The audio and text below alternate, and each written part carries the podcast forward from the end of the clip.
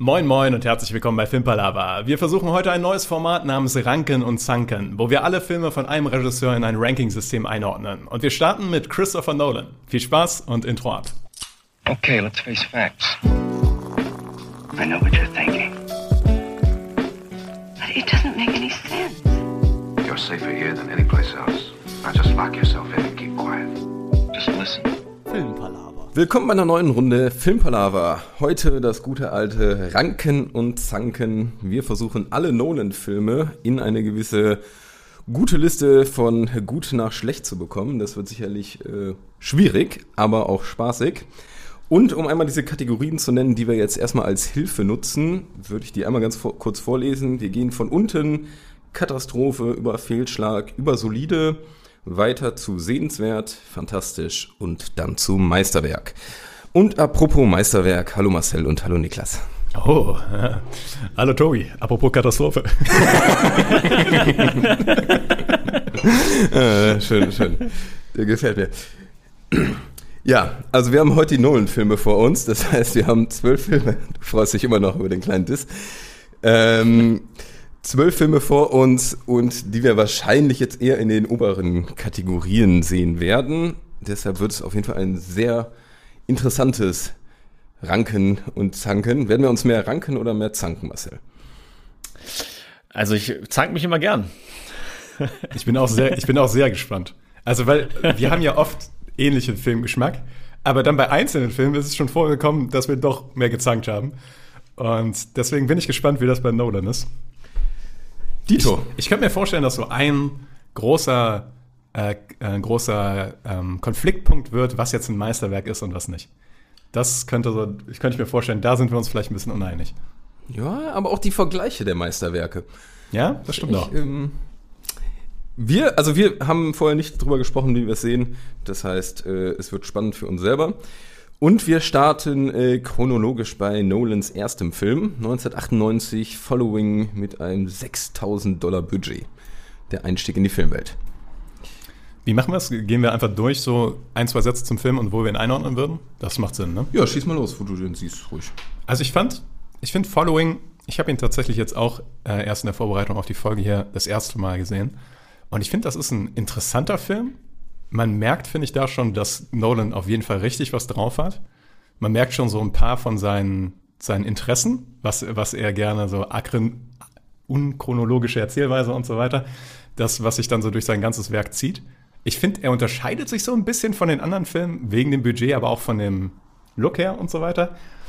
Ich finde den nicht unbedingt fantastisch. Ich fand den sehenswert. Also der ist interessant sich anzuschauen, aber ist jetzt nicht ein Film, den ich schon in die ins Fantastische einordnen würde oder als Meisterwerk einstufen würde. Marcel.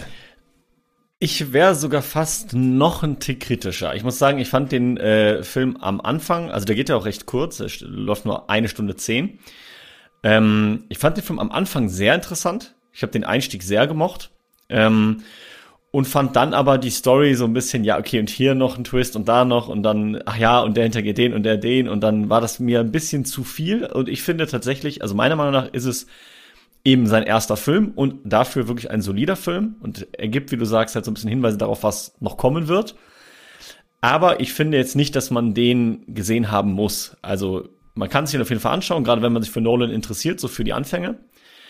Aber ja, also für mich war der Film solide. Der hatte Stärken, aber ich finde, der hatte auch Szenen, die jetzt nicht so stark waren. Deswegen, ja. Ich, äh, ja, das ist ärgerlich. Ich schwanke zwisch zwischen euch beiden. Aber ich glaube, meine Tendenz geht auch eher Richtung Marcel. Also ich finde den Film, ich finde find den super, ich fand den interessant. Problem war, ähm, den kriegt man jetzt auch nicht so in bester Quali zu sehen. In Hinblick, dass der so, dass das der erste Film war und der nur 6000 Dollar gekostet hat, der hat das ja zum Teil so im eigenen Elternhaus und mit Freunden und alles gedreht, würde ich sagen, das ist fantastisch, was er da rausgehauen hat. Aber ich finde, man sollte ja so einen Film jetzt relativ unabhängig davon beurteilen. Und deshalb würde ich auch eher sagen, solide. Also es ist jetzt kein Film, den ich ähm, ewig in Erinnerung halten würde. Es ist kein Film, den ich jetzt Freundinnen und Freunden irgendwie empfehlen würde unbedingt. Den kann man sich genauso gucken, wenn man, wie Marcel sagt, wenn man Nolan-Fan ist. Ist durchaus vielleicht auch sehenswert, aber ich würde ihn fast eher dann auch bei solide einkategorisieren. Okay, dann will ich noch einmal ein Argument liefern für meinen Standpunkt. Mhm. Weil ich finde, es ist schon etwas, was man in Betracht ziehen sollte, wenn es um, wenn es darum geht, einen Film einzuordnen, was, welche Bedeutung der Film für den Regisseur hat. Und wenn du den ersten Nolan-Film hast und er nur ein Budget von 6000 Dollar hatte, dann ist es doch sehenswert, was er daraus gemacht hat und was, was, ja, und was, äh, welche, Ja. welche ähm, quasi Stilelemente er da schon angebracht hat, was er offensichtlich mag in seinem Stil und in seinen Filmen. Ich finde ihn einfach aus, ähm, Filmgeschichtlicher Sicht schon fast. genau, genau, und auch einfach, um das Werk von Christopher Nolan noch besser verstehen zu können, finde ich ihn sehenswert. Ja, aber ich finde, da sagst du eigentlich genau das, was wir auch sagen. Nämlich, dass der Film an sich solide ist, aber um das Werk von Nolan zu verstehen und so weiter, dafür ist er sehenswert. Und da würde ich dir zustimmen. Aber ich finde, wenn wir wirklich die Filme als Filme bewerten, dann sollte der Film auch in gewisser Weise für sich stehen. Und man halt sagen, okay, wie ist dieser Film, wie ist das Endprodukt? Nicht, wie waren die Rahmenbedingungen oder es war jetzt der erste oder der, der letzte Film. Also, das finde ich, sollte dann eigentlich keine Rolle spielen, sondern ich schaue mir den Film an als Film und sage, okay, ist der Film, wenn ich den so einfach schaue, sehenswert oder solide? Und dann finde ich, ist der Film solide. Und ich gebe dir ja recht, wenn man ne, Nolans Filmgeschichte und dann in, in Betracht zieht, ja, ist sein erster Film, die hatten nur 6000 Euro, würde ich dir recht geben. Wenn einen das alles interessiert, ist er bestimmt sehenswert.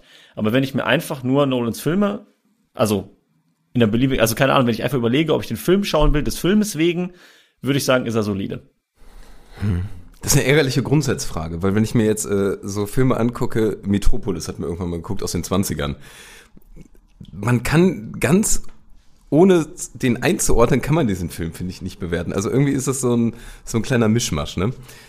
Ich finde auch tatsächlich, es ist ja auch ein Argument dafür, was er aus 6000 Dollar gemacht hat. Und das ist richtig. Wenn du den Film einfach für sich betrachtest, siehst, hat das alles keine Bedeutung. Aber ich finde, das ist trotzdem, das ist halt so eine extreme Einschränkung, das Budget, dass man das irgendwie wertschätzen muss in dem, was daraus geworden ist. Ähm, es ist gut, dass wir jetzt direkt aus meinem ersten Film Schön also grundsätzliche Sachen äh, schon, schon Probleme haben, uns da zu einigen. Also se sehen wir die Filme eher für sich oder im Kontext des Werks des Regisseurs? Ich muss sagen, jetzt wo ich drüber nachgedacht habe, wie man insgesamt so Filme bewertet, man hat es immer ein bisschen mit drin, den Kontext mit reinzuziehen. Ich finde, ganz losgelöst kann man so einen Film eigentlich nicht betrachten. Deshalb würde ich tatsächlich, also ich würde mich deinem Sehenswert anschließen. Dann überstimmt ihr mich. Ich sehe, ich, ich finde schon, dass man einen Film losgelöst davon betrachten kann. Also ich kann mir ja den Film einfach als Film anschauen und sagen, ist der Film gut oder nicht gut. Und ich finde, der Film als Film ist solide und nicht sehenswert. Aber wenn wir sagen, okay, wir beziehen das mit ein, dann verstehe ich euren Standpunkt. Und dann könnte man durchaus sagen, dass er sehenswert ist. Aber würdest du, also um das auch zu hinterfragen, würdest du, sag ich mal, viele alte Filme, die jetzt auch produktionstechnisch sehr viel schlechter sind, wo noch kein CGI ist oder das, sagen wir mal heute, die alle schlecht gealtert sind, das ist ja dieser Klassiker. Würdest du die, die demnach alle schlechter bewerten oder äh, kommt da nicht auch nochmal so ein Funke mit, ja, das war, eigentlich haben die das Geilste daraus gemacht? Naja, ich finde, es gibt ja auch positive Gegenbeispiele. Zum Beispiel, wir hatten in einer, in einer anderen Folge 12 Angry Men und ich finde, den finde ich immer noch absolut fantastisch. Also auch heute noch. Weil der einfach als Film immer noch fantastisch ist. Dann würde ich den auch so bewerten. Wenn andere Filme das dann eben als Produkt so nicht leisten können, dann halt nicht. Und das kann natürlich sein, dass, das, dass man da heute kritischer ist als dann vor 40 Jahren. Okay. Erster schwierig. Film und schon nicht ganz so einfach. Ich verstehe tatsächlich Marcells Standpunkt auch gut. Und Ja, irgendwie klar. macht er auch Sinn. So, Aber wir müssen uns irgendwie auf so eine weitere Vorgehensweise bei allen Filmen genau, einigen. ich würde vorschlagen, wir, wir packen ihn erstmal in sehenswert. Und dann gucken wir im Okay. Gesamtkontext nochmal, ob wir da uns da nicht nochmal umentscheiden wollen, vielleicht. Im Vergleich mit den anderen Filmen. Im Vergleich mit den anderen Filmen, ja. Macht das Sinn? Ist okay. Können wir so machen. Gut, dann gehe ich mal hier. Oh shit. Gehe ich mal hier an das wunderschöne Whiteboard. Sehenswert, also die dritte Kategorie. Und äh, während Niklas hier schön äh, in unserer Whiteboard-Tafel bastelt, die ihr leider nur bei YouTube sehen könnt und nicht hören könnt, geht es weiter mit Nolans zweitem Film Memento aus dem Jahr 2000, wo wieder, sag ich mal, viel mit der Zeitlinie geschnibbelt wurde. Ich würde jetzt einfach mal mit Marcel starten. Marcel, wo siehst du diesen Film? Genau, also bei Memento finde ich, da sieht man eben die Ansätze, die da bei Following schon so ein bisschen drin waren, die halt mal wirklich richtig ausexerziert. Also ähm, ich fand Memento, als ich den das erste Mal gesehen habe, wirklich sehr beeindruckend, weil das einfach mal eine Art und Weise, eine Herangehensweise an einen Film war, die ich vorher so noch nie gesehen hatte. Und deswegen bin ich da auf jeden Fall ja zwischen fantastisch und Meisterwerk auf jeden Fall unterwegs.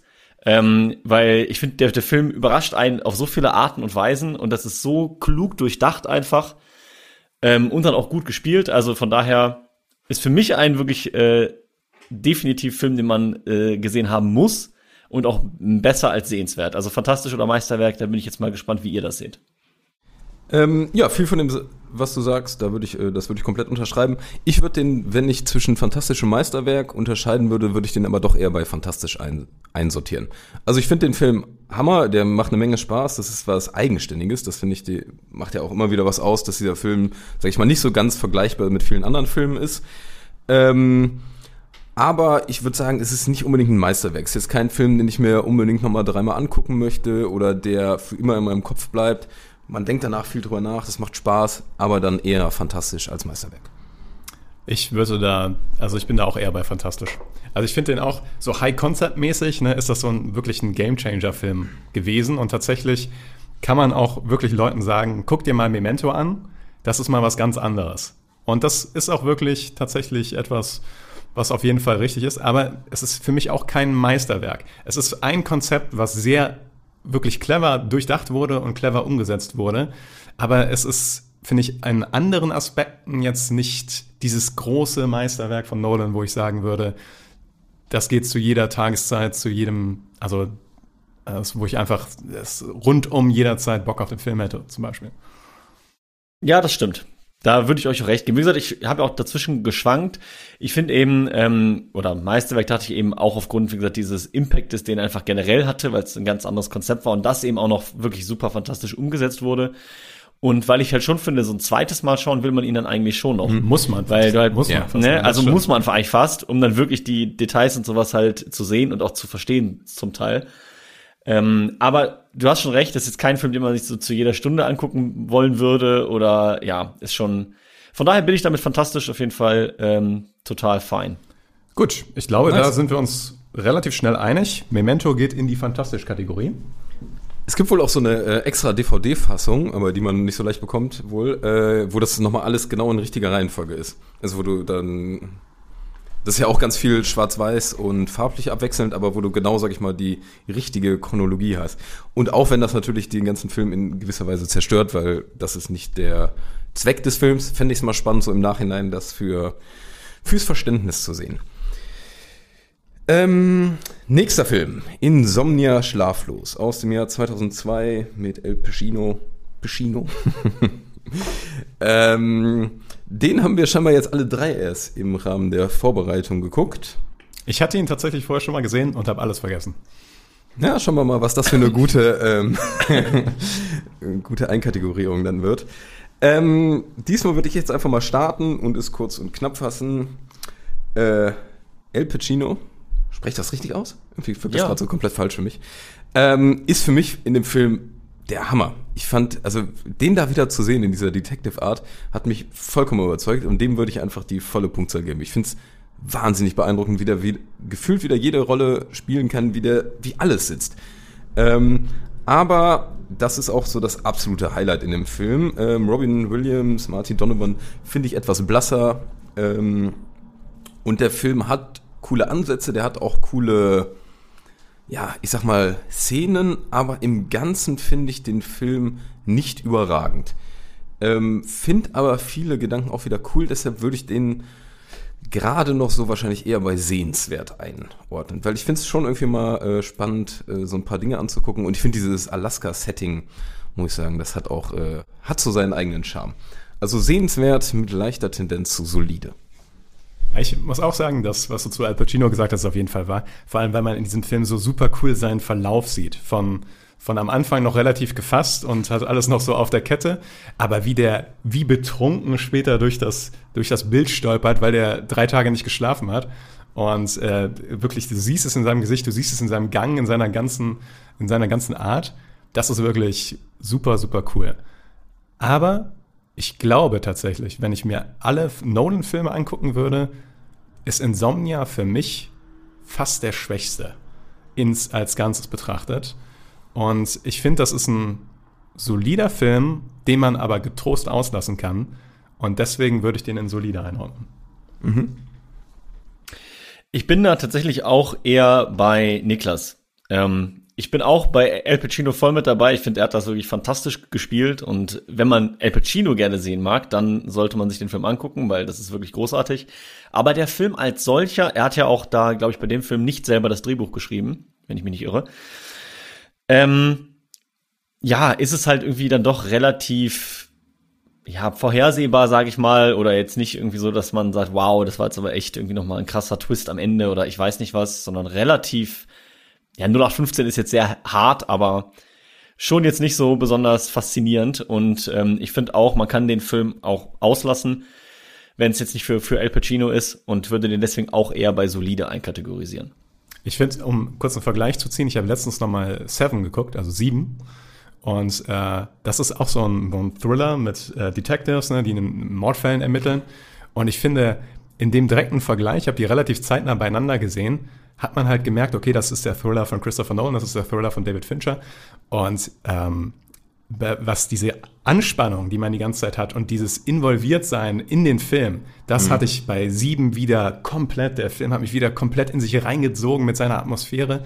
Und das passierte bei Insomnia wirklich nur punktuell. Und höchstens dann durch das Setting von Alaska und durch Al Pacino, aber nicht durch die anderen Elemente. Deswegen gehen wir mit solide? Wir gehen mit solide. Insomnia ist solide. Macht es auch leichter für die weitere Vergleichbarkeit. Auch wenn ich es ein bisschen frech finde, den mit so einem eher schon Meisterwerk wie Sieben zu vergleichen. Das, äh, da stinkt man natürlich immer sehr ab. Ja, David Fincher müssen wir äh, irgendwann auch machen, auf jeden Fall. Und dann gibt es für mich, glaube ich, nur zwei Kategorien. Bis auf Alien 3. Aber egal, anderes ja. Thema. Ja, an der Stelle äh, haut mal gerne in die Kommentare, wenn ihr nächste Regiewünsche für uns hättet. Ja, stimmt. Das den wir da mit reinnehmen müssen. Weil da müssen wir uns vielleicht auch ein bisschen darauf vorbereiten. Alle Filme kennen wir ja auch nicht. Ähm, Batman Begins, 2005, der Auftakt einer Trilogie mit Hans Zimmer als Filmmusikanten. Wie fandet ihr das? Ich habe es, glaube ich, schon im letzten Podcast war das, oder? Ich, ich weiß nicht genau, wann das jetzt war. Nee, im vorletzten, glaube ich. Gesagt, dass ich äh, Batman Begins von den Batman-Filmen von Nolan den schwächsten finde. Und ich finde ihn auch als Film, also das ist wieder so eine Sache zwischen sehenswert und solide für mich, weil ich den, ich habe mir den zum Beispiel nie wieder angeguckt, einfach um den Film zu sehen, weil ich den nicht so spannend fand wie ähm, zum Beispiel jetzt The Dark Knight oder The Dark Knight Rises. Der hat coole Elemente. Ich mag Liam Neeson sehr gerne als sein Mentor da. Und äh, das, diese Szene auf dem Eis, wo die da zusammen trainieren, ist eine sehr, sehr starke Szene. Aber Batman Begins ist für mich auch, um mich jetzt bei Insomnia wieder zu wiederholen, ist auch eher ein solider Film als ein sehenswerter Film. Höchstens in dem Gesamtkonzept von dem Batman, von der Batman-Trilogie ist der halt irgendwie sehenswert, weil man das zusammen sehen sollte. Jetzt, okay, also im Zusammenhang vom Werk ist es sehenswert. Für sich genommen ist das nur ein solider Film. Das ist meine Meinung zu Batman Begins. Ähm, ja, ich finde tatsächlich, jetzt sind wir nämlich wieder da mit Rahmen, ja. mhm. aber es ist ja eine Trilogie und ich finde, das sollte man in dem Fall, weil das ja wirklich inhaltlich filmisch relevant ist und nicht nur äußere Rahmenbedingungen, sondern es ist ja darauf ausgelegt gewesen, dass das kein komplett eigenständiger Film wird, ja, sondern dass die Geschichte halt dann weitererzählt wird. Und ich finde, dafür ist er schon sehenswert. Und ich finde ihn auch tatsächlich schon besser als solide und ich finde ihn auch definitiv besser als Insomnia. Also ich habe schon Spaß dabei, wenn ich den Film sehe und mag einfach Christian Bale. Ich finde, der wird als Batman einfach auch irgendwie ja interessant eingeführt. Und deswegen ist es für mich, er ist für mich auch nicht fantastisch, aber ich finde, er ist sehenswert. Ich gehe da äh, komplett mit Marcel. Also ich finde ihn durchaus sehr viel besser als solide. Ich habe mir gestern extra nochmal im Rahmen der Vorbereitung angeguckt, weil ich ihn auch äh, lange nicht mehr gesehen habe. Und da ist mir schon nochmal auch aufgefallen, der führt die Trilogie wirklich fantastisch gut ein. Also so viele Grundsettings werden da gesetzt, also insgesamt äh, komplett Batman als Hintergrundcharakter. Braucht man jetzt für The Dark Knight vielleicht nicht hundertprozentig, aber es setzt schon einen wahnsinnig guten Grundstein mit der Höhle, mit dem, wie der drauf ist, wo der herkommt, warum der das alles macht, wie Gotham City aussieht. Der ist sehr viel besser, fand ich jetzt nochmal, als er mir auch in Erinnerung war, als ich ihn jetzt nochmal gesehen habe. Deshalb würde ich den auf jeden Fall bei sehenswert einordnen. Ja, machen wir sehenswert. Und da muss ich vielleicht auch mal noch mal einen Rewatch machen, weil es ist bei mir auch lange her, dass ich den gesehen habe. Vielleicht habe ich ihn, ähm, kurze Frage, ist Killian Murphy da, der, Der ist der, wie heißt er, die Vogelscheuche? ja, ja, mit dem Sack über dem Kopf, ne? Genau. Ja, genau.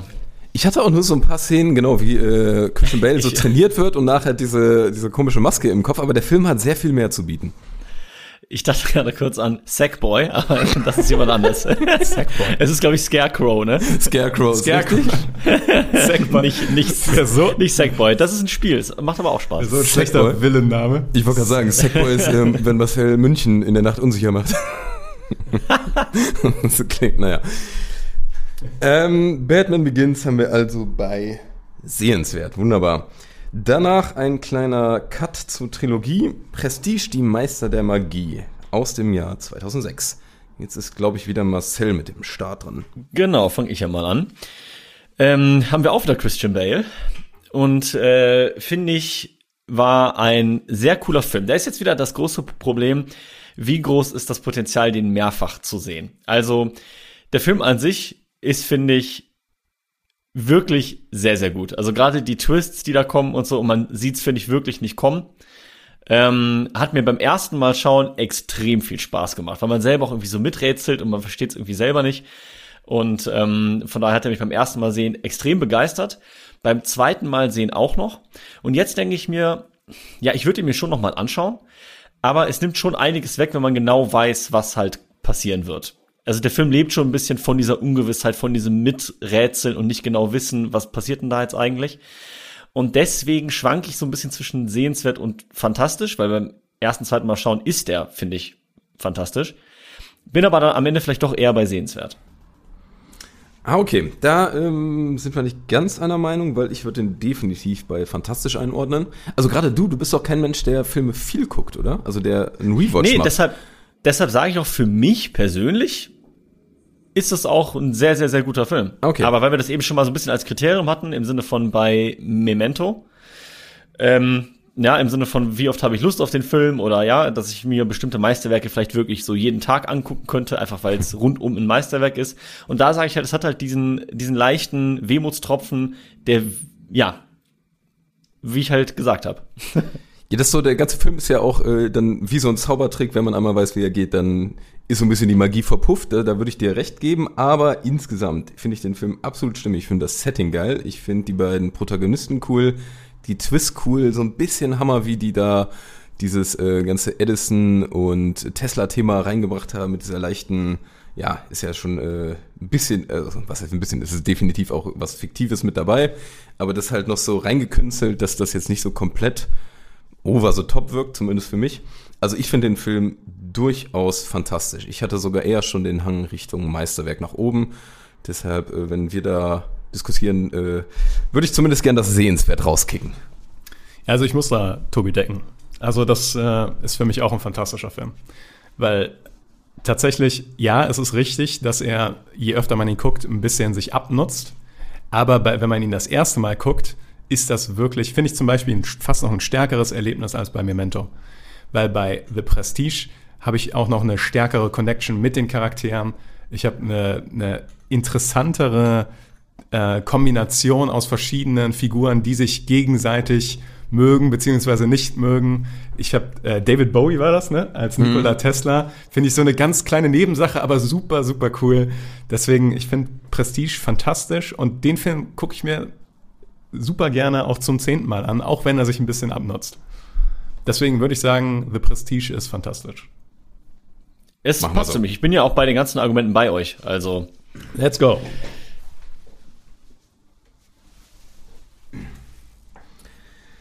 Dann geht es weiter. Zwei Jahre später geht es mit der Trilogie weiter. 2008 kommt The Dark Knight raus. Und jetzt muss ich wieder starten? Ich glaube, du Ja, musst ja. starten, ja. Ich muss wieder starten. Ähm, ja, ich glaube, vielleicht müssen wir auch gar nicht unendlich viel diskutieren. Ähm, ein klares Meisterwerk für mich. Ähm, der beste Film aller Zeiten. Also ich hätte den nicht unter den Top 3 jetzt gesehen bei einem DB. Aber er ist absoluter Hammer und das liegt zum Großteil definitiv am Joker, beziehungsweise an Heath Ledger. Aber kleiner Wermutstropfen, er hat so ein paar für mich negative Punkte, weil einfach der Joker, sag ich mal, so over the top cool ist, dass ein paar andere Dinge, sag ich mal, ein bisschen im Hintergrund versanden. Aber definitiv äh, Meisterwerk. Ich finde auch, dass tatsächlich, dass es ein Meisterwerk ist. Vielleicht nicht komplett frei von, von äh, Wermutstropfen, ist richtig. Aber ich weiß auch, dass Marcel uns da auf keinen Fall widersprechen würde. Ich sehe schon glänzen in seinen den, Augen. Den können wir nicht nicht bei Meisterwerk einsetzen, ja. Ja, ja, ich finde tatsächlich von den Batman-Filmen der beste und von den von Nolans Filmen generell ist einer der stärksten. Und nicht nur wegen Heath Ledger. Ich finde nämlich auch, dass da andere Aspekte sehr, sehr, sehr gut umgesetzt sind. Insbesondere auch, finde ich nur so eine ganz kleine Sache ich muss immer wieder an diesen LKW denken, der sich überschlägt. Mhm. Und das ist so eine gute Action-Szene einfach. Die ist einfach so handwerklich, meisterlich umgesetzt. Und im Rahmen von dieser Szene so, hat die so einen krassen Impact. Oder ist zumindest eine super, super coole Action-Szene. Deswegen aus vielen Perspektiven heraus ist es für mich einer der besten Filme unter den, vielleicht bei mir unter den Top 20 so, aber ja. dennoch ein Meisterwerk. Ja, ich bin einfach froh, dass ich da nicht groß diskutieren muss mit, mit euch, sondern äh, dass ihr euch dem Meisterwerk äh, anschließen könnt. Und für mich wäre es auch einer der Top 3 Filme. Also ich finde auch, der ist zu Recht da oben. Ich finde den Film fantastisch, habe ich schon oft genug mhm. erzählt und dabei äh, bleibe ich auch von daher. Papp ihn oben hin. Nach The Dark Knight kam 2010 Inceptions, Inception in die Kinos. Und da darf der Niklas einmal sagen, wo er den einzuordnen hat. Ah, schwer für mich. Will ich gar nicht lügen. Also, ähm, Inception ist nämlich so ein Film, der. Also, das, das Problem ist, finde ich, er ist für mich nicht wirklich ein Meisterwerk. Inception, finde ich, ist ein fantastischer Film, weil es dieses High-Concept-mäßige mit, mit diesen Traum-Inceptions wirklich super cool umsetzt und super, also es ist einfach ein toller Film. Kann man sich zigmal angucken, er ist super komplex und ich glaube, es ist der Film mit dem besten Ende. Also von den Nolan-Filmen. Also ich finde, das Ende ist wirklich fantastisch gelungen. Allerdings finde ich auch, dass Inception fast schon teilweise zu verkopft ist. Also das kann man Nolan ja generell vorwerfen und da werden wir auch noch bei Tenet drüber, drüber reden. Mhm. Ähm, für mich persönlich ist das quasi so das High-Concept wirklich zu Ende gedacht, ja, aber mein persönlicher Geschmack ist dann da schon ein bisschen von weg. Also ich mag es, wenn es ein bisschen weniger Konzept ist und ein bisschen klassischer quasi. Deswegen ist es für mich nur ein fantastischer Film und kein Meisterwerk. Ja, ich würde da jetzt gern was völlig anderes erzählen, aber ich sehe das ziemlich ähnlich. Ich finde auch, es ist ein fantastischer Film, der auch an einigen Stellen oder generell auch mit der Idee auch meisterhafte Ansätze hat aber dann auch eben teilweise sich vielleicht fast ein bisschen zu sehr in diese Details verrennt oder zu sehr in diese Traumweltebene 2, 3, 4, 5 und das ist dann einfach äh, alles sehr komplex und ja, wie du gesagt hast, teilweise auch ein bisschen verkopft. Und deswegen ist er für mich auch ein fantastischer Film, aber es reicht da für mich auch nicht ganz fürs Meisterwerk. Ja, ich finde ein, ein, Stück geiler, also ich hätte ihn schon noch als Meisterwerk eingeordnet. Ich mag Inception, ich weiß noch, wie ich da aus dem Kino gegangen bin und für mich war das, als ich da den Kinosaal verlassen habe, immer noch einer der krassesten Kinoerlebnisse, die ich je hatte. Ich war voll, mein, mein Kopf war am äh, Sprudeln, ich wollte mich mit allen möglichen Leuten unterhalten, ich wollte Dinge nachlesen, Dinge durchlesen, Dinge verstehen und das finde ich hat man nicht oft bei einem Film. Äh, dazu hast du den Wiedersehenswert, du entdeckst Details und sowas. Wo ich komplett mit dabei bin, der Film ist nicht perfekt, der hat seine Schwächen, der ist zum Teil verkopft und zum Teil finde ich auch, sage ich mal, die Action-Szenen ein bisschen over the top reingeballert. Ähm, ich wäre natürlich äh, dennoch gerade wegen Hans Zimmer und dem Song In Time etc. Ich habe andauernd, also ich kann mir diesen Song wahnsinnig oft anhören, also ganz viel kommt daher, dass ich diesen Film so liebe, auch durch Hans Zimmer. Äh, er ist wiedersehenswert etc. Ich hätte ihn als Meisterwerk eingeordnet, aber ich werde hier scheinbar ins Fantastische runterdeklarieren müssen mit euch beiden. Ich meine, was man vielleicht noch sagen muss, er hat optisch durch dieses Weltknicken und so weiter, hat er wirklich Maßstäbe gesetzt. Ne? Wie oft hat man danach in anderen Filmen irgendwie gesehen, dass die Welt irgendwie nach oben geknickt wird oder sowas? Letztens noch in Hypnotic, der hier unten so eher anzusiedeln wäre. Ähm, aber das stimmt schon, er hat schon Maßstäbe gesetzt, aber ich glaube, wir haben jetzt zwei fantastisch und ein Meisterwerk. Ja, tut weh, aber ich Das habe ist es ein bisschen erwartet. Ja. Ab ins Fantastische. Ab ins Fantastische, lieber Inception. Äh, weiter geht's mit dem Abschluss der Trilogie The Dark Knight Rises aus 2012, Marcel. Ja, da muss ich jetzt tatsächlich sagen, The Dark Knight Rises habe ich wirklich nur einmal gesehen. Das ist jetzt wirklich ungelogen der Film, zu dem ich ähm, gefühlt inhaltlich am wenigsten sagen kann. Und das sagt ja auch schon ein bisschen was aus, dass ich den ja scheinbar nicht so, also offenbar kein Meisterwerk für mich war. Ich weiß noch, dass ich ihn äh, gut fand, aber ich weiß jetzt auch nicht, dass ich ihn jetzt irgendwie großartig fantastisch fand. Also für mich wäre er wahrscheinlich bei sehenswert. Ich weiß schon, dass es ein guter, solider Film war. Aber wie gesagt, die zwei Tatsachen, dass ich zum einen mich kaum noch, also nur noch an gewisse Dinge erinnern kann und ihn auch danach nicht noch ein zweites Mal geschaut habe, würde ich wahrscheinlich dann eher bei sehenswert einkategorisieren. Aber da interessiert mich tatsächlich eure Meinung. Ja, finde ich ganz knifflig. Der ist bei mir wieder zwischen sehenswert und fantastisch, weil, ähm, also ich muss sagen, Bane finde ich schon der Hammer. Ähm, nee, äh, sorry, ich bin bei, ähm, Nee, ist richtig. Bane ist ein. ja, ja, ist richtig, aber ich bin äh, mit, äh, ich bin jetzt, wo ich sehe, dass wir, Bat wo wir Batman Begins haben, muss ich dann Richtung sehenswert gehen. Weil äh, jetzt, wo ich nochmal Batman Begins gesehen habe, muss ich sagen, äh, ich finde Batman Begins einen Ticken besser. Ähm, The Dark Knight Rises äh, fand ich cool, es war aber so ein bisschen so eine reingefuschte, ja, so ein reingefuschter Abschluss. Ich finde, der war nicht komplett stimmig. Ich finde das Ende natürlich perfekt. Ich finde es cool, wie die da im Café sitzen. Das hat wirklich tolle Aspekte. Ähm, ich finde Bane Hammer, aber insgesamt so diese Gesamtstory, es geht um eine Bombe, hey, äh, ist mir ein bisschen zu low. Deshalb finde ich ihn von der Trilogie am schwächsten. Und da ich jetzt sehe, dass Batman Begins bei Sehenswert ist, kann ich ihn auch eher bei Sehenswert nur und nicht bei Fantastisch einordnen mehr. Ja, kann ich, kann ich, da würde ich überall mit d'accord gehen. Was mir bei The Dark Knight Rises immer am meisten im Kopf bleibt, ist eine der schlechtesten Todesszenen, die ich je gesehen habe. Mir fällt gerade der Name der Schauspielerin nicht ein. Marion Cotillard? Ja, er hat auf jeden Fall einen französischen Namen.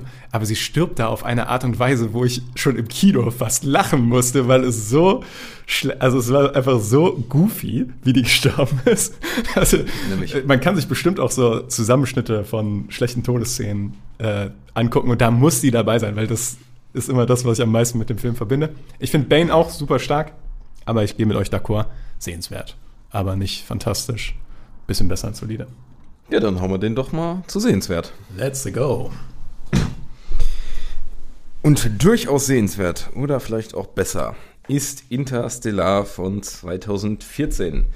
Ein Sci-Fi-Weltraum-Action-Spektakel. Ich weiß noch, Marcel, dass wir beide den zusammen im Kino gesehen haben und wir rausgegangen sind und tatsächlich nur mittelbegeistert waren.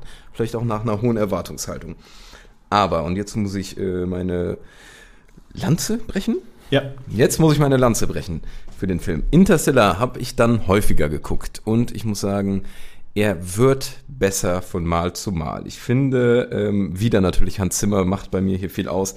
Der Soundtrack ist absolut stimmig, überwältigend. So viele einzelne Szenen finde ich köstlich, spannend, äh, kann mir die super oft angucken. Und gerade der ganze Anfang ist schon mit Matthew McConaughey, wie er da diesen Farmer macht, wie die durchs Maisfeld fahren, der Sound dazu und alles. Es ist der Hammer. Deshalb ist für mich mittlerweile Interstellar ganz klar zu einem Meisterwerk geworden, den ich mir sehr oft angucken kann. Minimale, also nur noch minimale ähm, Schwächen in dem Film sehe. Ähm, da der auch, äh, wie nicht jeder, äh, jeder Nolan-Film, sag ich mal, eine Gefühlsebene betont, die Nolan sonst, finde ich, ganz oft nicht so gut betonen kann. Deshalb ähm, Interstellar ist bei mir ganz, ganz weit oben als Meisterwerk zu deklarieren. Als Meisterwerk. Als Meisterwerk. Oh, da müssen wir nochmal diskutieren. Denn für mich ist Interstellar ein sehr, sehr guter Film mit ganz, ganz tollen Szenen, aber es ist kein Meisterwerk. Also bei Interstellar denke ich immer direkt an zwei Szenen. Einmal die, ähm, wo Matthew McConaughey die Videobotschaften sieht und dann von Lachen zu Weinen geht. Das äh, war schauspielerisch absolute Meisterwerk. On-Point, ja, ja, On-Point-Szene. und die, die, das Docking-Manöver. Das Docking-Manöver ist auch so natürlich von Kubrick ins, äh, inspiriert und so weiter, aber trotzdem mit dem Sound zusammen ist das, ballert das schon richtig, richtig, richtig, richtig gut. Ähm, aber es ist für mich kein Meisterwerk. Es ist ein fantastischer Film, den ich häufiger gesehen habe, wo ich jetzt aber nicht, es wäre kein Film, wo ich sagen würde, okay, den würde ich mir jedes Jahr einmal angucken oder sowas. Weil, ich weiß nicht, also manchmal ist das ja so ein bisschen so eine intuitive, emotionale Sache und ich empfinde den nicht als Meisterwerk. Das, äh, Ich bin bei Tobi. Ja. Ähm, oh, das ist jetzt sonst Ich äh, finde nämlich tatsächlich, dass Interstellar, es geht mir ähnlich wie, wie Tobi. Ich finde, je öfter ich den gucke, desto mehr Bock kriege ich auf den Film. Ich könnte mir den auch jedes Jahr auf jeden Fall einmal anschauen. Ich liebe einfach diese Szene auch auf den, auf dem fremden Planeten und dann, ja klar, das Schauspielerische ist natürlich sensationell. Ich weiß, dass ich damals den Trailer schon mega fand, wo der einfach nur durchs Feld fährt in diesem Jeep, Auto, keine Ahnung, und so ihm die Tränen so runterlaufen und er wirkt irgendwie verzweifelt. Allein das fand ich schon sensationell, als ich den Trailer nur gesehen habe. Und ich fand dann auch den Film einfach, ich finde, er hat eine kleine Schwäche, wobei ich auch verstehe, warum sie es so gemacht haben. Am Ende, auch dann mit dem, ja, sie wollen halt diesen Story-Arc zwischen Vater und Tochter noch abschließen. ja. Das verstehe ich auch. Aber es nimmt in dem Moment, wo man sich ein bisschen fragt, so, okay. Aber für mich nimmt das nicht genug weg, um ihn da zu degradieren. Und ich finde gerade auch, was Tobi gesagt hat mit Hans Zimmer, der da wirklich, also der Soundtrack im Kino mit diesen Bildern ist einfach wirklich meisterhaft, finde ich. Und deswegen bin ich da tatsächlich auch bei Meisterwerk, weil er einfach so viele Aspekte mitbringt, auf die ich Bock habe zu sehen und zu hören. Ja, kann ich mit leben. Aber es ist, Beruhigt mich sehr. ja. Weil den, da hätte ich sonst auch weiter diskutieren müssen. Den hätte ich nicht bei Fantastisch einordnen wollen. Da muss man, äh, wo ihr ja halt auch recht habt, ist, dass der im Kino halt wirkt wie ein Brett. Also der, das, Ja. diese Weltraumszenen, das schwarze Loch, die Wellen und sowas und das und diese diese Wolkenwelt mit den gefrorenen Wolken, cinematisch. Okay, macht Dabei halt die Musik, ja, ja, ne? Also schon. Meisterwerk, ist okay. Ja, freulich und beruhigend für mich. Weiter geht es 2017, drei Jahre später mit Dunkirk, also ein etwas unsch also untypischerer Film, hatte ich zumindest am Anfang das Gefühl. Ähm, muss ich den ersten Pitch hier legen? Du musst den ersten Pitch legen. Ich hatte mit Dunkirk am Anfang wirklich Probleme. Tatsächlich, als ich ihn das erste Mal gesehen habe, was mich da gestört hat, ist, dass äh, ähm, beim ersten Mal schauen jetzt, dass Christopher Nolan da wieder diese Zeitverschränkung reingebracht hat, die meiner Meinung nach es nicht gebraucht hätte in dem Film. Also es gibt da die, man erlebt quasi die gleiche Situation in drei verschiedenen Zeitintervallen. Einmal ist, glaube ich, eine Stunde, einmal ein Tag und einmal eine Woche oder sowas. Und zusammen. Meine ja. Also ist wieder High Concept, könnte man sagen. Ähm, aber ich habe ihn dann nochmal gesehen tatsächlich, vor nicht allzu langer Zeit.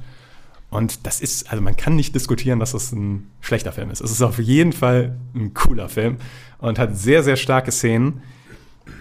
Ich weiß nur nicht, ob ich so weit gehen würde, sagen, dass der fantastisch ist. Ich glaube, der ist sehenswert für mich. Also,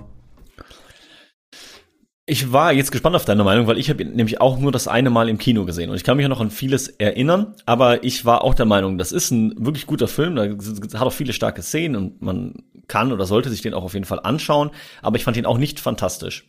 Er war aber auch besser als solide, deswegen ich wäre tendenziell auch bei sehenswert gewesen, aber war jetzt gespannt, weil du meintest, du hast ihn jetzt vor nicht allzu langer Zeit noch ein zweites Mal gesehen, aber da du da dieselbe Richtung einschlägst, fühle ich mich da auch bestärkt in dieser Ansicht. Ja, ich gehe relativ äh, mit euch. Ich war ein bisschen zwischen sehenswert und fantastisch am Schwanken. Ich hatte meine Probleme damit, weil der hat verdammt starke Szenen. Den Zeitaspekt sehe ich ähnlich. Also die größte Schwäche, die der Film, finde ich, für mich hatte immer, der wirkte für mich irgendwie nicht ganz rund. Und ich weiß nicht, ob das an dieser Zerstückelung liegt oder sowas mit der Zeit oder ähm, da bin ich mir nicht ganz sicher. Ähm, zum Beispiel diese Flugzeugszene war ja eine Stunde. Ich glaube, dann ein Tag war das im Wasser mit dem Boot und eine Woche auf dem Land, irgendwie sowas. Genau, und irgendwie so, hat das für ja. mich nicht so harmonisch zusammengepasst. Also entweder hätte man da, finde ich, anders cutten müssen oder so, ich weiß es nicht genau. Ich hätte es sicherlich auch nicht besser gemacht, aber dadurch wirkte der Film ein bisschen unfertig für mich. Also ich hatte zum Teil das Gefühl, da hätte man irgendwie noch mal mehr am Dreh, irgendwo noch mal dran schrauben müssen, damit der richtig rund wird. Deshalb, äh, da ihr jetzt zu sehenswert geht, ähm, also das sind nur die ganzen negativen Punkte, sonst finde ich den Film absolut super. das, das muss man ja auch immer noch mal dazu sagen, ne? ja, ja. Äh, je nachdem, von welcher Seite man das aufrollt. Ich äh, würde mich dann dem Sehenswerten anschließen. Na gut, da sind wir uns ja einig. Dreimal sehenswert für Dunkirk. So, und jetzt äh, bin ich auch auf die Diskussion sehr gespannt. 2020 kam Tenet raus, Marcel. Ja, da bin ich ja auch sehr gespannt, wie ihr das wahrnehmt. Für mich ist nämlich Tenet auch einer der schwächsten Filme, die ich von Nolan gesehen habe. Ähm, was man dem Film natürlich zugutehalten muss, ist eben die Umsetzung. Also die Umsetzung ist wirklich stark mit diesem, also die Thematik ist ja super komplex und das überhaupt sich zu überlegen, okay, wie können wir das überhaupt optisch irgendwie umsetzen und äh, auf der Filmleinwand wiedergeben, diese Idee, das ist einfach stark. Also da kann man nichts anderes sagen. Aber die Story an sich fand ich wirklich nicht stark und ich fand es teilweise auch so verwirrend, dass man ein bisschen den Faden verliert. Ähm, und deswegen, ja, also es ist jetzt immer wieder die Frage, wie sehr bewertet man ähm, diese technische Umsetzung des Ganzen. Hebt man das hervor, dann ist er auf jeden Fall sehenswert. Den Film als solchen, so rein als Film gesehen, fand ich aber tatsächlich, das ist, klingt vielleicht hart, aber eher solide. Ist auch kein Film, wo ich jetzt sage, den will ich, will ich mir noch ein zweites Mal anschauen. Also hat mich echt nicht so vom Hocker gehauen oder überzeugt. Also deswegen bin ich gerade, ich, während ich es erzähle, merke ich auch, eigentlich bin ich eher bei solide weil ich ihm nur diese optische Umsetzung eigentlich zugute halten kann und das reicht dann für mich eigentlich nicht, um den ganzen Film sehenswert zu machen. Mhm. Ja, finde ich auch schwierig. Also ich bin, ähm, ich hatte eher den Hang noch zum Sehenswerten. Ich würde aber auf keinen Fall drüber gehen. Optisch ist der, oder wie das inszeniert wurde und sowas. Und auch von der Idee finde ich ihn zum Teil meisterhaft. Aber ich finde, an so vielen Stellen krankt der Film und das liegt einfach A, an der allgemeinen Storyline. Ich finde den Bösewicht komplett austauschbar. Also, Kenneth Branagh? Ja, also nicht von, von seinem Schauspiel her. Ah. Ich finde, äh, das auf keinen Fall. Also vom Schauspieler finde ich den Film auch nicht schlecht. Ähm, aber von wie der drauf ist, was der macht, warum der das macht, das ist für mich alles so ein bisschen sehr platt. Also dafür, dass das so ein gigantisches Ding ist mit Zeit vorwärts, rückwärts, finde ich, worum es da geht, ähm, finde ich schon fast irgendwie lächerlich schlecht. Und dazu kommt, gefühlmäßig finde ich den Film nahezu bei Null. Das ist einer der ungefühlvollsten Filme, die ich von Nolan je gesehen habe. Da wird eine Frau und ein Kind irgendwie in die Storyline reingeworfen, die überhaupt nicht funktionieren. Ähm, und das macht den Film einfach so, ja, enttäuschend für mich schon. Ne? Also so nach, ja, ein bisschen äh, verschwendetes Potenzial. Ich hätte aber dennoch gesagt, weil ich viele Szenen doch Hammer finde. Aber da bin ich jetzt äh, aus der reinen Action-Sicht, wie sieht's aus, wie ist das umgesetzt worden, wie macht man das, finde ich den Film schon sehenswert, weil sowas habe ich noch nie gesehen und sowas sieht man wahrscheinlich auch nie wieder in einem Film in der Art und Weise. Deshalb würde ich den schon noch bei sehenswert einkategorisieren. Ja, schwierig. Das sind nämlich tatsächlich auch die zwei Kategorien, zwischen denen ich geschwankt habe. Was bei mir immer der größte, ähm, der größte Pluspunkt von Tenet war, ist tatsächlich der Soundtrack. Nicht das Sounddesign. Das Sounddesign ist nämlich ein bisschen wacky von dem Film. Das ist super laut und du verstehst was nix. Aber der Soundtrack von dem Film, der hat richtig Punch. Also wo die da in diese Oper reinlaufen und dieses da da da da da da da da da da da das ich weiß noch, als ich das im Kino gesehen habe, ich, holy shit, was geht denn jetzt los? Da, da war ich richtig in der Szene drin, hatte richtig Spaß gemacht. Aber wo Tobi auf jeden Fall insbesondere recht hat, das ist einer der kältesten Filme, die ich kenne. Und gerade die Beziehung zwischen Elizabeth Debicki und äh, Denzel, nicht, nicht Denzel Washington, John David John Washington, David Washington, das, die funktioniert für mich überhaupt nicht. Also, die, also im Film denke ich mir so, das sind zwei Charaktere, die einfach keine Emotionen, also gefühlt für mich keine Emotionen haben und jetzt auf einmal zusammen Chemie haben sollen. Das hat für mich überhaupt nicht funktioniert. Von dem Konzept wieder interessant. Deswegen, und ich bin auch, also ich habe Tenet zweimal gesehen bisher und dennoch habe ich ab und zu so den Gedanken, ich will mir den nochmal angucken, weil dann doch schon Robert Pattinson ist. Da finde ich nämlich durchaus ein Pluspunkt in dem Film. Und hat da hier und da so Szenen, die ich interessant finde, insbesondere vor dieser Hauswand-Kletterszene, ähm, die durchaus cool umgesetzt ist. Ich glaube, ich bin noch bei sehenswert. Also, Ja, also ich sag mal, wenn wir sehenswert quasi wörtlich nehmen, ja, als ja. sehenswert, dann äh, kann ich mich dem anschließen. Vielleicht sollten wir das, wenn wir diese Kategorien schon so nennen. Ne? Ja. Das hätten wir vielleicht dann doch nochmal auswürdigen Wir haben jetzt ein bisschen das Problem, dass das Whiteboard zu seinem Ende kommt, aber kriege ich hin. Krieg ich hin. Kriegst du hin? Hoffen wir mal, dass. Äh, ja, schauen wir mal, wo. Ähm, wir sind schon beim letzten Film angelangt. Oppenheimer. Muss ich wieder starten? Äh, ich glaube schon, ja. Ich glaube, ich habe gerade gestartet, ne, mit Tenet. Ja. Ah, Oppenheimer. Ähm, ich habe meine Schwierigkeiten mit Oppenheimer und diesen ganzen Kategorien auf jeden Fall, wie bei vielen Dingen. Ähm, aus dem Kino rausgegangen sind wir beide Ähm, du warst ein bisschen enttäuscht. Ich fand ihn schon noch irgendwie cool, aber ich fand, also Meisterwerk kann ich schon mal ganz schnell ausschließen. Meisterwerk ist es leider nicht geworden. Dafür ist einfach diese ganze Zusatzstory um Robert Downey Jr. einfach zu reingewurstelt, finde ich für mich.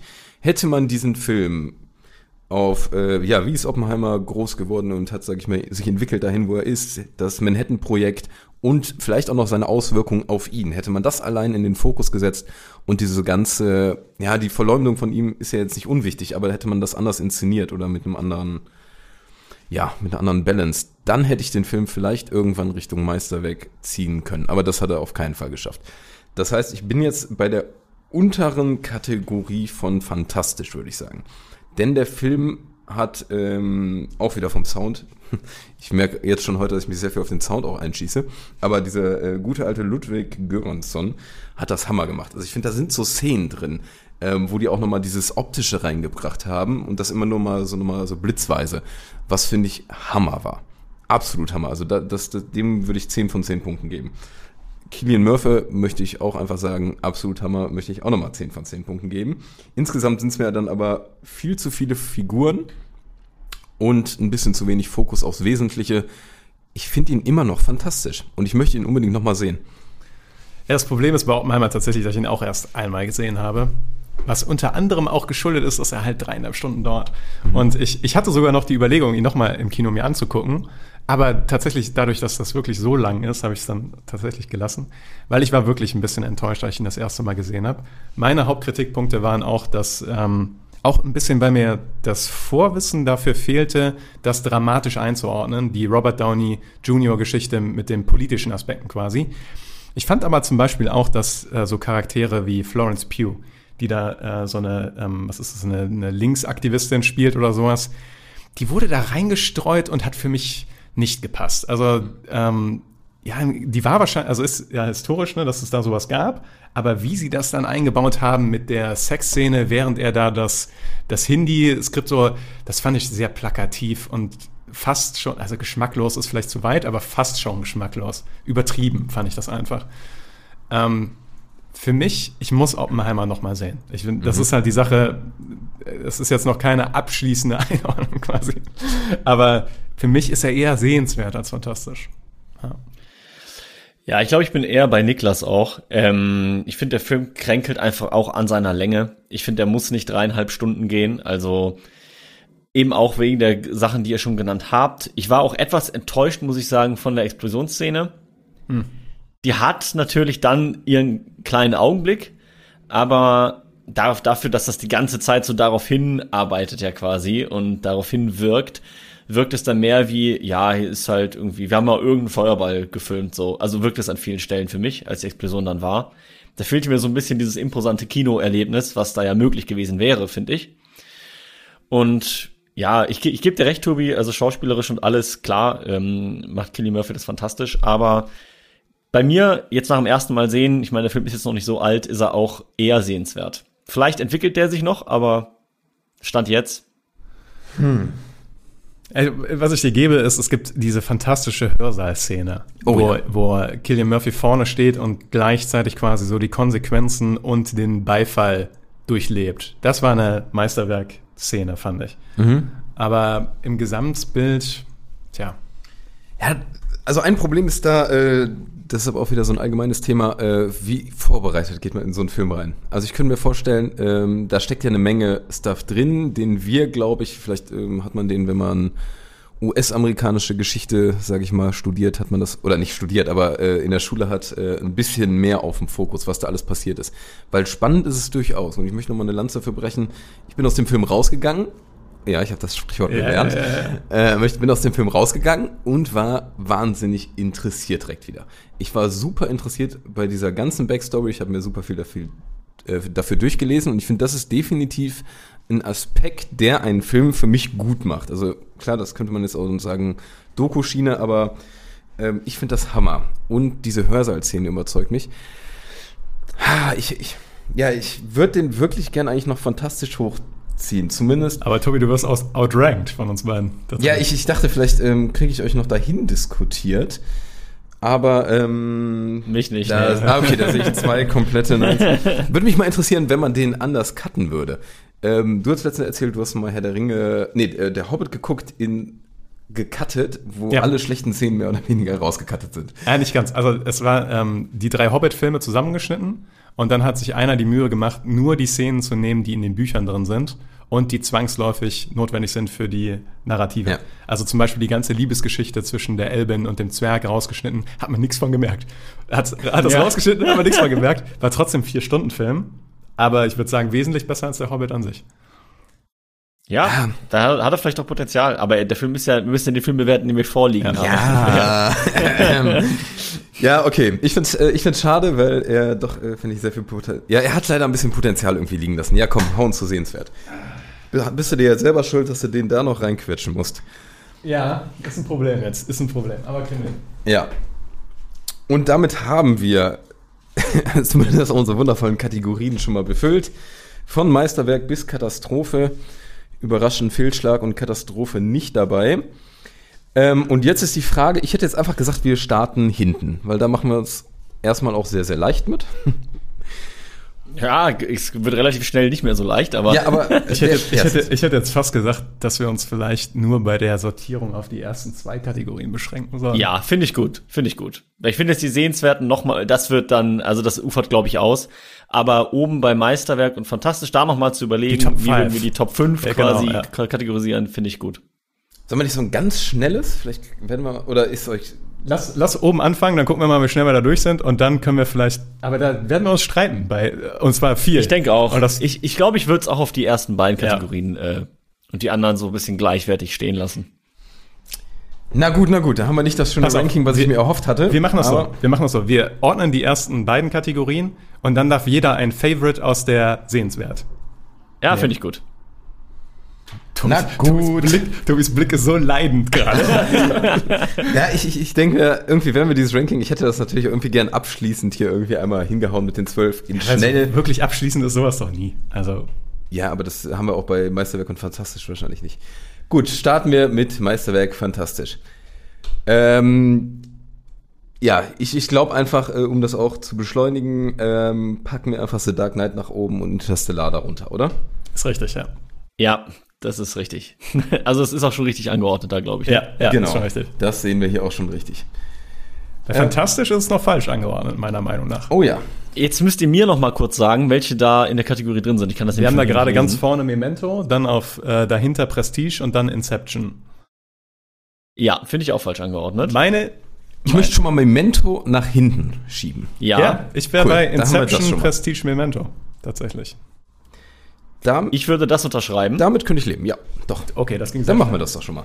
Guck mal, das geht jetzt so schnell. Das ging da jetzt können wir doch, doch fast äh, jetzt einfach mal schnell mit sehenswert weitermachen, auch wenn ihr das nicht wolltet. Und wenn, wenn wir es nicht schaffen, dann lassen wir es halt einfach. Aber zum Beispiel könnte Na ich gut. da schon mal sagen, ich würde Following hinten anordnen.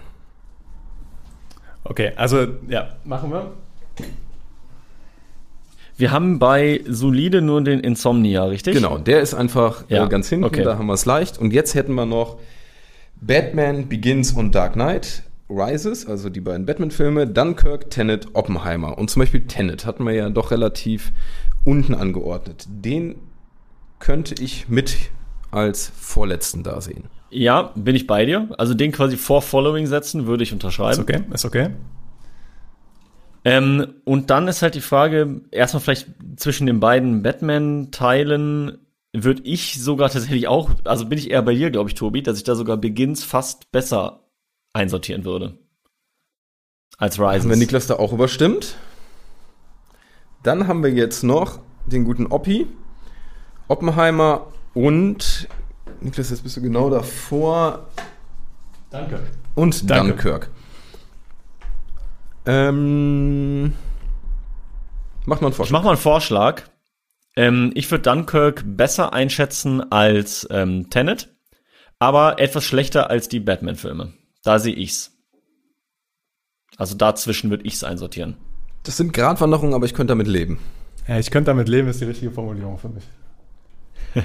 Aber ich finde Oppenheimer zum Beispiel wahrscheinlich dann doch besser als die anderen Filme da. Ja, würde ich auch unterschreiben. Also wir könnten Oppenheimer auf die 1 setzen, dann die beiden Batman-Filme, dann Dunkirk, Ja, dann Tenet und dann Following. damit würde ich auf jeden Fall d'accord gehen. Guck doch mal, wie schnell das ging. Das war ja fast schneller als die Diskussion darüber, ob wir das machen oder nicht. ja, fast, ja. Das heißt, weil jetzt ist das cool, jetzt können wir ja auch ähm, einmal von unten die ganzen Filme einmal durchgehen. Soll ich das machen? Weil du, Ja, gerne. Ich muss mein Mikrofon hier ein bisschen verschieben. Gerne nochmal unten, also ich hätte nochmal unten angefangen bei solide. Ich fange mal ganz unten an. Bei den Nolan-Filmen haben wir keine Katastrophe dabei. Wir haben keinen Fehlschlag dabei. Wir haben einen soliden Film dabei, nämlich Insomnia. Und dann bei Sehenswert haben wir insgesamt sechs Filme. Und davon sehen wir als schlechtesten an Following, gefolgt von Tenet. Dann kommt Dunkirk. Dann The Dark Knight Rises. Dann Batman Begins. Und quasi auf dem Aufstiegsplatz zu fantastisch ist Oppenheimer. In der eigentlichen Kategorie fantastisch haben wir auf dem dritten Platz Memento, auf dem zweiten Platz The Prestige und auf dem ersten Platz Inception, auch auf dem Aufstiegsplatz zum Meisterwerk. Und in der obersten Kategorie Meisterwerke von Christopher Nolan haben wir Interstellar und ganz, ganz oben The Dark Knight. Well done. Ja. Ich ähm, wusste nicht, dass es vorher diese Reihenfolge wird, aber ich bin sehr zufrieden damit. Ich kann auch damit leben, ja. Nein, ich find's, äh, ich find's auch eine gute Reihenfolge. Also wenn ich mir das jetzt so in der Reihenfolge nochmal durchlese, finde ich das auch, haben wir das meiner Meinung nach auf jeden Fall äh, ganz solide sortiert. Ich bin gespannt, ob die äh, Zuschauer, Zuschauerinnen das äh, eventuell anders Oh sehen ja. oder so unterschreiben würden. Äh, lasst uns das gerne als Kommentar mal da, wenn ihr da bei irgendwas komplett anderer Meinung wärt oder wie ihr das seht. Und ich denke, dann können wir die erste Folge Ranken und Zanken damit abrappen, oder? Ja, ich finde, Eventuell noch gerankt. äh, Wünsche für Regisseure könnt ihr auch gerne in die Kommentare schreiben. ja, Aber dann, Genau. damit können wir es wirklich rappen. Rappen wir's? dann rappen wir das doch hier mal ab. Rap, rap, rap. Rap, rap, rap. Rap.